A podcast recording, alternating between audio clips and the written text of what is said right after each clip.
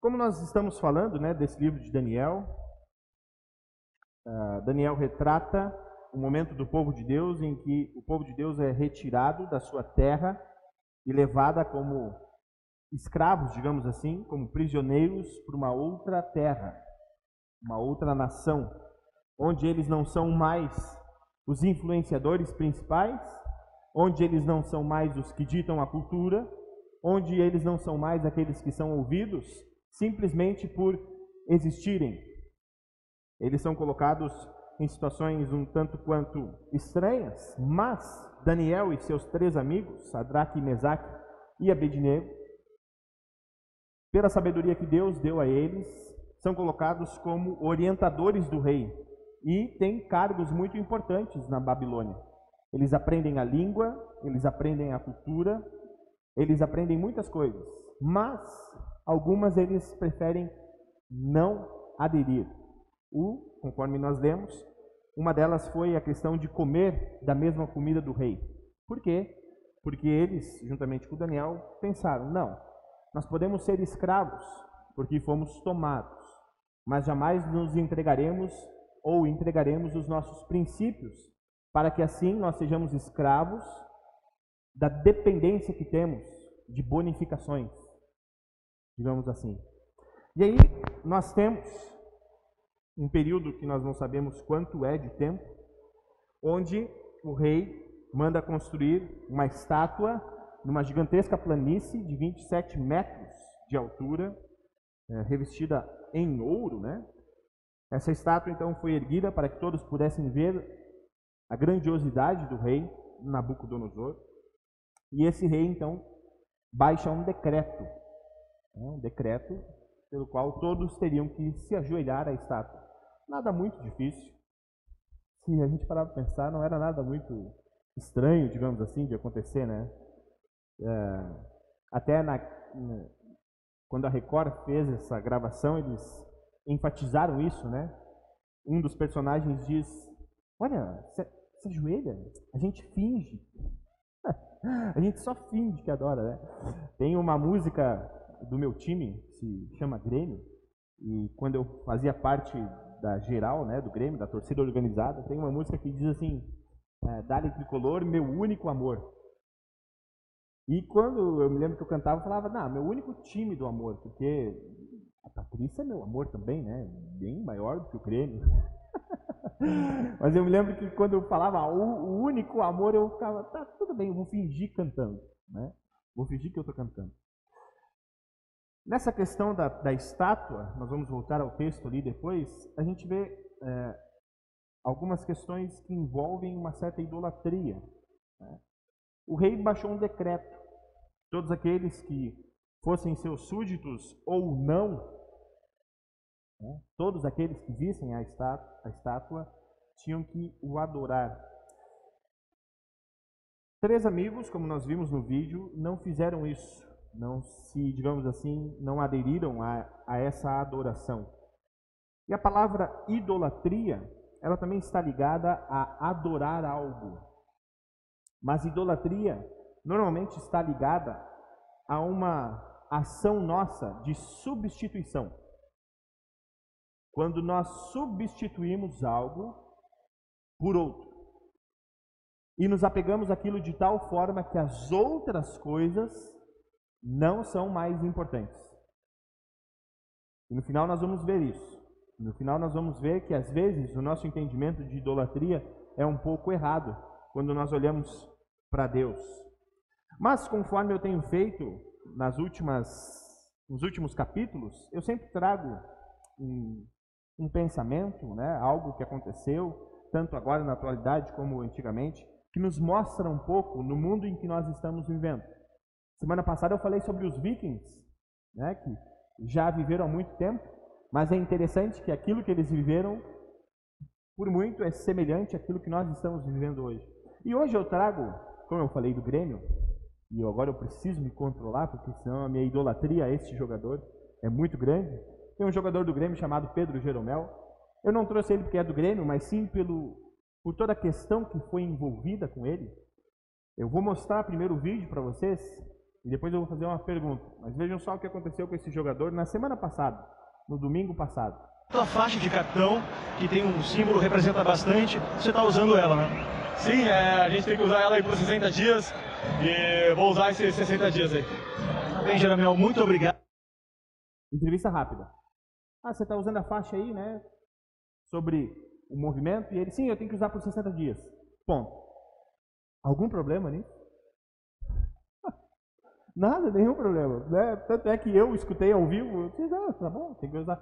Rapaz, o Twitter veio abaixo. O que veio de xingamento para esse sujeito, vocês não têm noção. Eu sigo ele há muito tempo, em todas as redes sociais. Por isso que eu falei que é quase uma idolatria, né? Mas eu sigo ele. Ele, foi ele sempre é um cara muito gente boa. E essa frase, quando eu escutei, não, não achei nada estranho. Mas o cancelamento que fizeram para ele foi tão forte que ele teve que pedir desculpas, né? Acho que aqui vai ficar um pouco é, é, bem pequeno, né? Mas ele aí, logo depois de todo o cancelamento que ele sofreu, ele foi no seu Twitter e disse: Ontem, após o jogo, ainda no gramado, fui perguntado sobre a faixa de capitão que tem usado. Com a cabeça ainda na partida, respondi rapidamente: né? Olha, eu tenho que usar isso aqui, 60 dias foi o que me mandaram. Nada demais. Me manifestei nas minhas redes sociais semana passada e todos me conhecem, não tenho menor dúvida sobre o meu posicionamento. Sempre por todos. Veja um absurdo. O cara não falou absolutamente nada demais. Absolutamente nada demais. Nada errado. Mas ele foi extremamente cancelado porque deu a entender para algumas pessoas que ele não gostaria de estar com aquilo no braço e que estava sendo forçado a isso. Por que, que eu digo isso? Esse caso aconteceu semana passada, mas o exemplo não é em si o LGBTQI, mas é toda essa patrulha que nós temos sobre cada ação que é colocada. Se alguém fala assim, nossa, olha, eu gosto de comer uma costela, nossa, você é um assassino de animais. É? Não, eu só gosto de comer repolho, nossa, você vai ser um assassino de repolhos. Ou seja, por mais uma opinião comum, absoluta que seja da nossa parte, sempre vai ter alguém contrário dizendo que aquilo que nós pensamos ou aquilo que nós falamos está errado. E isso é muito forte na nossa cultura. E cada vez tem se intensificado por causa das redes sociais essa cultura de, olha, eu até não concordo com o que você fala, mas você precisa concordar com a minha não concordância. Entenderam? Eu até não concordo com o que você fala, mas você precisa se submeter àquilo que eu não concordo de você. Então vira uma confusão geral. Na era moderna que nós estamos passando, no século passado, nós vivíamos basicamente entre dois lados. Né? Alguns chamam de dualismo, mas nós vivíamos basicamente entre aqueles que acreditam racionalmente nas coisas e aqueles que não somente acreditam nas coisas de forma racional. Alguns dividem entre fé e ciência no período moderno. Então, as coisas eram muito bem selecionáveis. Olha, tal coisa, ela funciona? Funciona. Ah, eu acredito nisso porque dá para explicar. Ah, eu não acredito porque não dá para explicar. Assim, todos os assuntos eram colocados de forma lógica, racional. Aqueles que acreditavam ficavam com, digamos assim, essa parte das pessoas. E aqueles que ainda criam em algo sobrenatural ou algo não explicado estavam colocados num outro círculo. Então era muito fácil você identificar as pessoas no período moderno. E aí acontece, e é o que aconteceu principalmente quando nós tivemos a Segunda Guerra Mundial, que essas pessoas que acreditam na, no seu form, na sua forma de, de pensar racionalmente e acreditam que essa é a verdade, elas começaram a impor aos outros que não acreditavam a sua verdade. É o que o nazismo tentou fazer. Olha, racionalmente, nós cremos que a raça ariana ela é a mais perfeita, que os judeus são a escória do mundo e que a nação alemã é soberana. Quem não acredita nisso, se submeta. E de uma certa forma, nós podemos pensar que também é o contrário. Quando a igreja, por muito tempo, caçou, ou digamos assim, eliminou aqueles que diziam para a igreja: Igreja, vocês só pensam no algo sobrenatural. O que vocês falam não tem base científica. Então vejam só, mesmo esses dois opostos, eles sempre tentaram se impor uns aos outros sobre aquilo que eles pensavam. E hoje, como é que funciona hoje? Bom, eu, eu só tentei fazer isso aqui para dizer, olha, hoje existem vários grupos que têm a sua verdade.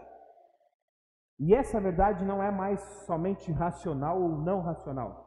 Essa verdade ela é individual. Então eu coloquei vários círculos aqui para dizer que cada pessoa, ao mesmo tempo, pode estar em várias verdades.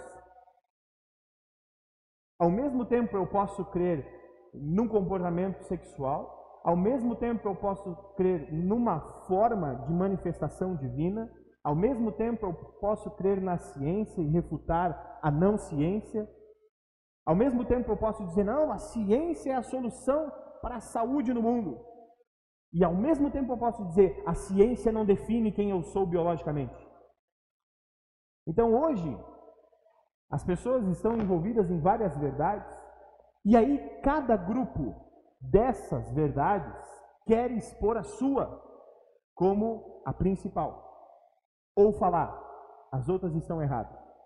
E aí as redes sociais são muito engraçadas por causa disso. Porque às vezes tem pessoas que criticam a outra verdade, mas fazem parte dela. o exemplo que eu dei há pouco, né? Tem pessoas, olha, você não acredita na ciência, mas né? que absurdo isso. Aí a pessoa diz, ah, a ciência fala sobre a questão sexual sobre essa forma. Ah, não, mas aí você está sendo completamente equivocado. Você está dizendo que a ciência precisa te definir? Aí a pessoa, ué, mas não foi o que acabou de falar? Tinha que acreditar na ciência. Então vejam, tudo isso é muito louco. É muito louco. Se a gente tenta entender, a gente fica cada vez mais biruto. Só que o que está acontecendo? A mesma coisa que aconteceu aqui. A imposição. Cada vez mais, se você não se ajoelha diante de cada verdade estabelecida, você é jogado na fornalha do cancelamento social. Foi o que aconteceu com Jeromel. Involuntariamente ele falou algo que ele não queria, digamos, ele não teve intenção de falar mal, mas alguém olhou de fora e disse: Não, ele não se ajoelhou aquilo que nós queremos. Então, fogo nele. Trazendo numa perspectiva agora de igreja cristã. A igreja cristã hoje no Brasil vive exatamente a mesma situação. Por quê? Olha, eu creio que pastor não pode ter barba. Eu creio que mulheres precisam usar véu. Oh, não, mas eu creio que elas não devem usar calça, somente saia. Olha, mas não pode beber. Olha, mas tem que cuidar o sábado. Olha, mas o dízimo é isso. Oh, mas o casamento é aquilo. Ah, mas eu sou a favor de você casar com quem você quiser, como igreja. Né? Então vejam, dentro da própria igreja cristã isso é muito evidente. E o que acontece? Cancelamento na própria igreja cristã. Imagina um pastor ir ao Facebook e colocar lá que ele diz: Olha, eu sou totalmente a favor da pauta de que precisamos defender os homossexuais e cuidar deles. Quem vai cancelar esse pastor? Os cristãos? A própria igreja? O pastor falou alguma coisa errada? Não. Ele está falando do ser humano. Não está falando algo errado. Mas quem vai cancelar ele? Os próprios cristãos. E aí vem o ponto. O ponto é que esse pluralismo pós-moderno ergueu várias estátuas de ouro em que por vários momentos a gente não sabe mais para quem a gente precisa se prostrar.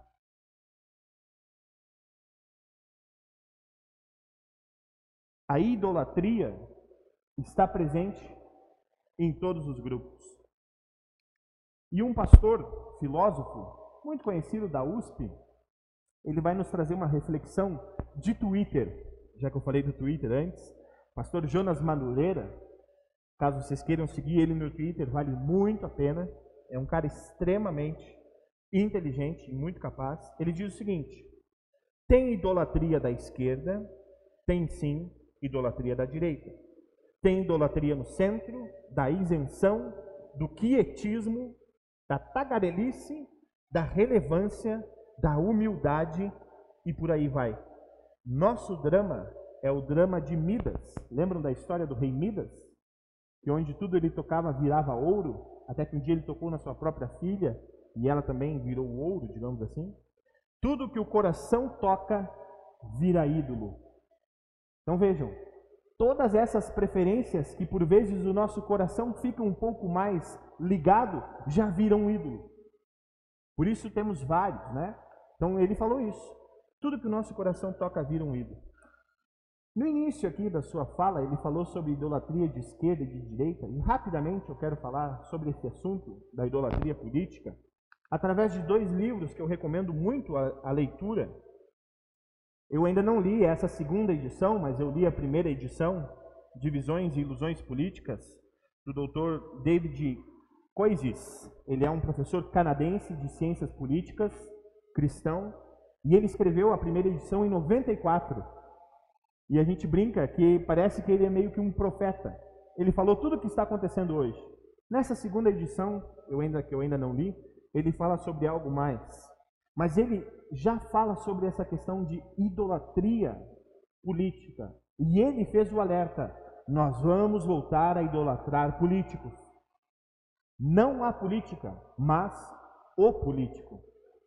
E esse livro aqui, que ainda está somente em inglês, totalmente cidadãos, os dois reinos de Deus e o compromisso cristão com o mundo, esse professor doutor Joel Birman, ele é professor no nosso seminário lá nos Estados Unidos, e ele, numa perspectiva luterana, aborda a questão política que o mundo está vivendo.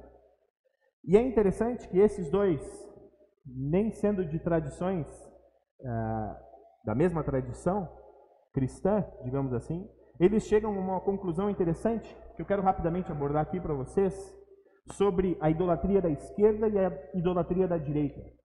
E eles vão dizer o seguinte: Jesus Cristo, para uma idolatria da esquerda, ele é desacralizado. Ele diz: olha, a esquerda, ah, popularmente, tem como objetivo de trazer Jesus Cristo fora da sua divindade e colocá-lo como mais um revolucionário como mais um daqueles que são seus integrantes. Não dizendo mais que Jesus é o Salvador em si, não dizendo mais que ele é o Deus que cuida de todas as coisas e principalmente cuida dos inimigos. A esquerda vai dizer: não, Jesus odeia os da direita porque eles não são como Jesus. Logo, eles, dessa forma, né, tirando a sacramentalidade de Jesus, tirando a divindade de Jesus, colocam Jesus igualmente a si, no sentido de ah, mais um que erra, mas que quer acabar com o domínio imperial, né, o domínio econômico e por aí vai. E aí eles também falam sobre a idolatria da direita, dizendo que na política da direita os políticos se elevam à divindade de Jesus. Então eles assumem o papel de salvadores, de ungidos, daqueles que vão agora sim estabelecer o reino de Deus, porque eles são os chamados por Deus. Obviamente, os dois estão errados. Tanto aqueles que tiram a divindade de Jesus, para dizer que Jesus é mais um revolucionário, como por aqueles que se exaltam ao ponto de chegarem até Jesus e dizerem que também são escolhidos de Deus, ungidos do Senhor. E o ponto que eu chamo é: esse ano tenhamos cuidado com isso. Cada um é livre para votar em quem quiser, mas nós precisamos ter o cuidado de que isso não beire né, a idolatria, tanto de rebaixar Jesus como de tentar ser igual a Jesus. Esse é um ponto que nós vamos retornar no final, mas não tratando de política.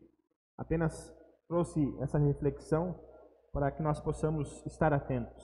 Seguindo o fio do Jonas Madureira, pastor Jonas Madureira, ele diz: Mas, e esse é o ponto que também quero conversar com vocês hoje, de todas as idolatrias, a que mais apodrece o coração é a egolatria. Egolatria. Quando o coração toca ele mesmo, o próprio coração vira um ídolo. Não se engane. Falar mal dele não nos livrará de sua ambição. Só há uma saída, um toque. A cura da egolatria vem também por toque. Ele faz esse trocadilho da palavra idolatria com egolatria, mas a reflexão que ele faz se encaixa muito bem com aquilo que nós vemos lá em Daniel. Sadraque, Mesaque e Abednego eram pessoas muito importantes no governo da Babilônia. Eles foram colocados nos altos cargos pelo próprio rei Nabucodonosor. Eles eram pessoas já nessa época da estátua muito influentes, dado o ocorrido da revelação do sonho que Daniel tinha feito. Então o rei faz com que Daniel seja o governador da província e que Sadraque, Mesaque e Abednego fossem pessoas também muito importantes. O ponto ali deve ter pesado muito para eles. Poxa, rei, estava tudo tão legal a gente aqui, né, te ajudando, as pessoas nos olhando, nós sendo pessoas importantes, podendo ajudar o nosso povo de Israel. E agora a gente tem que adorar essa estátua aí, cara. Pegando essa palavra do pastor Jonas, se eles fossem adeptos da egolatria, eles falariam o seguinte: então tá bom, a gente se ajoelha aqui, porque senão a gente vai perder os nossos benefícios. A gente finge, não precisa crer de verdade. Faz um teatro aqui, levanta depois e segue a vida. O pastor Jonas lembra isso. Mesmo que nós tentamos enganar o nosso coração, dizendo que não, depois a gente se corrige, depois a gente dá um jeito, a egolatria nos aponta que precisamos, quando pensamos assim, de algo externo, de um toque que vem de fora. Dan, uh, Sadraque, Mesaque e Abednego não sabiam que Deus ia livrar eles da fornalha. Deus não tinha dito isso para eles de antemão. O toque que eles tinham era um toque de confiar em Deus. De confiar. Bom, eles até falam isso. Olha, rei Nabucodonosor, nós podemos até ser queimados, mas sabemos que Deus é o nosso Deus e Ele vai nos proteger. Então eles são colocados lá dentro e uma quarta pessoa aparece. O rei diz isso. Não eram três os que foram lançados? A maioria esmagadora, né, sendo bem redundante, dos comentaristas dizem que esse anjo, né, o como o próprio rei diz, filho de Deus, parece um filho de Deus, era o próprio Jesus Cristo que estava lá protegendo ele. Jesus Cristo estava com eles, eles não foram queimados e foram retirados. Para nossa racionalidade, às vezes essa é mais uma história que a gente pensa assim, não, é apenas uma ilustração. Cuidado. Às vezes a nossa egolatria faz com que a gente não creia no sobrenatural. E particularmente, eu sou uma pessoa muito cética. E quando alguém diz para mim no hospital que foi curado, eu logo penso, sim, os remédios fizeram efeito, né? O tratamento foi muito bem eficaz. Eu nunca penso que, não, Deus pode ter agido. E aí a pessoa começa a contar como é que ela foi curada. E aí, mais uma vez, eu digo, tá, tudo bem. É a força de vontade dela. fez com que ela se curasse, digamos assim. E Deus ultimamente tem me dado alguns tapas na cara para dizer, Lucas, para de pensar conforme tu está pensando. Essa é a egolatria. Você quer olhar para as ações que eu faço no mundo da forma com que você quer que aconteça. Sadraque, Mesaque e Abednego não olharam para a fornalha dessa forma. Eles olharam para a fornalha pensando: bom, seja o que Deus quiser. Seja o que Deus quiser. E quando eles estavam lá, foram salvos. E aí o texto continua e diz que o rei então reconhece: vamos nos curvar ao Deus de Sadraque, Mesaque e Abednego. Esse é um Deus poderoso. Esse é um Deus que protege. Mas o pastor Jonas Madureira ainda continua, porque ele vai falar sobre isso agora. Como é que nós hoje podemos nos livrar da nossa própria fornalha que nós mesmos criamos, achando que aquilo que nós sabemos é mais importante, achando aquilo que nós pensamos é mais importante, achando que aquilo que nós sentimos é mais importante. Ele vai dizer por um toque. E aí ele continua: Feriste-me o coração com a palavra e desde então te amei. Citando Santo Agostinho, não precisamos de mais liturgia ou de mais teologia, é dele, né, de Deus e de Sua palavra que precisamos. E é isso que o coração luta para aceitar. Não é fácil ser como uma criança insegura diante do Rei do universo. Não é fácil crermos em Deus num mundo completamente pautado pelo individualismo. Por aquilo que, sim, você pode. Acredite em si mesmo. Se você fizer isso, isso e aquilo, vai dar certo. Não confie nos outros e por assim vai. Tudo isso vai nos afastando de Deus a ponto de não amarmos mais Ele. Por isso, eu diria que a idolatria é deixar de amar algo. A idolatria é nós deixarmos de amar algo. Eu vou voltar ao exemplo do meu time, o Grêmio. Eu posso amar o meu time da forma como eu o amo hoje, chorando, ficando bravo, sem saber o porquê, né? indignado, xingando nas redes sociais o presidente do Grêmio, o treinador quando erra. Né? Eu posso fazer isso? Rapaz, pode. Ame o Grêmio. O que, que é a idolatria? A idolatria é quando eu deixo de amar as outras coisas, então eu amo só o Grêmio. O que, que Deus pede de nós? Ame a Ele e ame ao próximo. Quando nós deixamos de amar o próximo, isso também é idolatria. Quando deixamos de amar o próximo, isso também é idolatria. Nós amamos a Deus acima de todas as coisas. É isso que Deus nos pede. Mas Ele em nenhum momento nos pediu para deixarmos de amar outras coisas. Deus não diz assim: olha, para de amar o teu trabalho e agora fica só indo para a igreja. Aí você vai deixar de idolatrar o seu trabalho. Olha, para de amar sua família e agora venha me amar na igreja. Aí você vai estar me amando. Jesus nos ensina isso ame a Deus e ame ao próximo. Em nenhum momento Jesus está dizendo, deixe de amar algo para somente amar a Deus. Mas essa nossa vida no exílio nos diz assim: você não pode amar todas as coisas, porque tem muitas coisas que são erradas. Como assim? Eu amo uma pessoa que tem uma vida sexual com um outro homem, né? um homem que tem uma vida sexual com outro homem. Eu posso amar esse cara? Posso. Quem me impede de fazer isso? Ninguém. Porque isso é um mandamento. Agora, o que a gente confunde sempre é amar com concordar. Isso é outro caos nesse período que nós estamos, que nós vamos falar semana que vem. Mas vejam, a idolatria é quando nós deixamos de amar algo para amar somente uma coisa. E Deus nos diz: Amem as outras coisas também, mas que essas outras coisas não sejam mais do que eu. Simples assim. Simples assim. E para terminar, A dica é: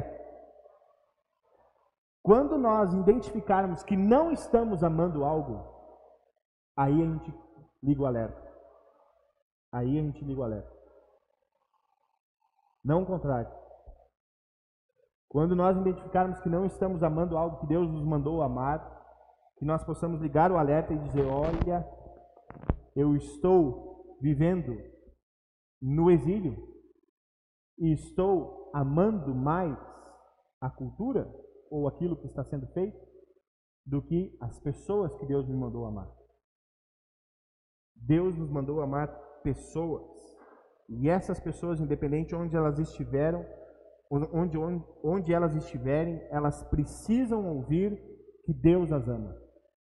E não tem como fazer isso cancelando elas. Cancelando elas.